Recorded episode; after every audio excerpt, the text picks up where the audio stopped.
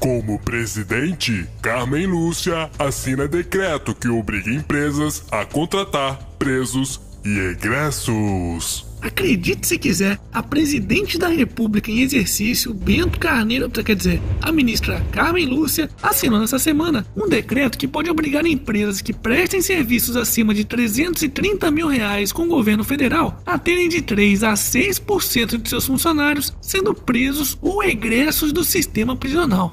Pois é, quem não gostou nada dessa história foi o salvador da pátria, quer dizer, o pré-candidato à presidência Jair Bolsonaro, que expôs toda a sua revolta no Twitter dizendo que quem concorda com essa lei deveria, por exemplo, empregar esses bandidos na sua própria casa.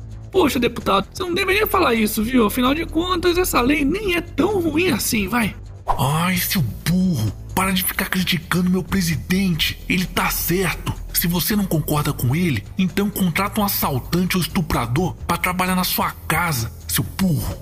Calma, filha da puta. Pois sabe quem foi que votou a favor dessa porra de lei? Não sabe, né? Então eu vou refrescar sua memória. Foram os próprios Bolsonaros.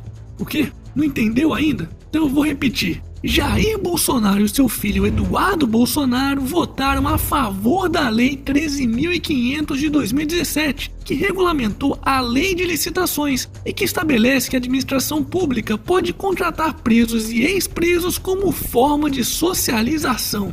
É, agora eu quero ver qual vai ser o malabarismo mental que esses boçais vão fazer para tentar justificar as esquerdadas dos seus mitos. Ai, seu Bugou, né? E por falar em boçais.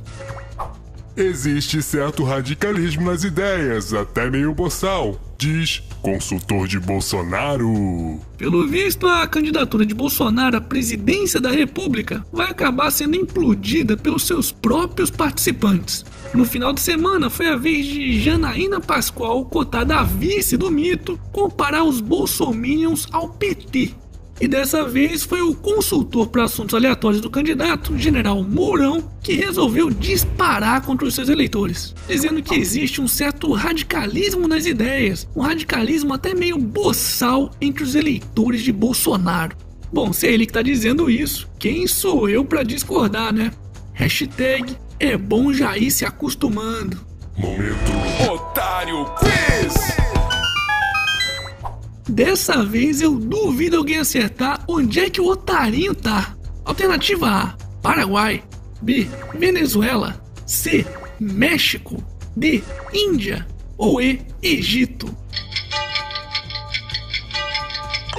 Pode pausar e pensar um pouquinho, pois lá no final do vídeo eu vou revelar a resposta. Mas não vale procurar a resposta no Instagram do canal do Otário, não, hein?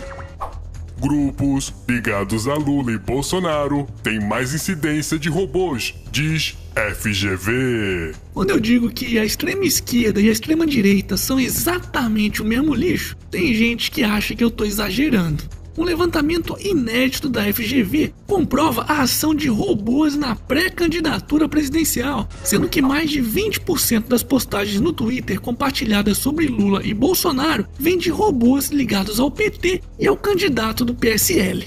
Pois é, a teoria da ferradura nunca falha, e até na trambicagem eles são iguais. Hashtag é tudo a mesma merda. E para finalizarmos essa edição, Maior eclipse total da Lua do século 21 ocorre nessa sexta. Uh, tá aí. Vou aproveitar o escurinho. É mesmo, é. Da hora, hein? Não vou perder, não. E esse foi mais um Otário News com as principais notícias do dia. E aí, curtiu? Então já sabe, né? Se inscreve nessa bagaça, mas verifica se tá inscrito mesmo, porque esse YouTube tá foda pra caralho. E regaceira nesse like. E curioso para saber onde é que o Tarinho tava? Então vamos lá. A resposta correta é a alternativa D, Índia. Pois é, o Flávio Abrão dessa vez levou o Otarinho para passear na cidade de Rajamundry, na Índia. Oh, que legal! E aí, acertou? Parabéns! Não acertou? Não fica triste não, pois eu também errei, viu? Quando eu vi pela primeira vez essa foto, eu pensei que era no Brasil. Mas na próxima a gente acerta. E amanhã quem sabe tem mais.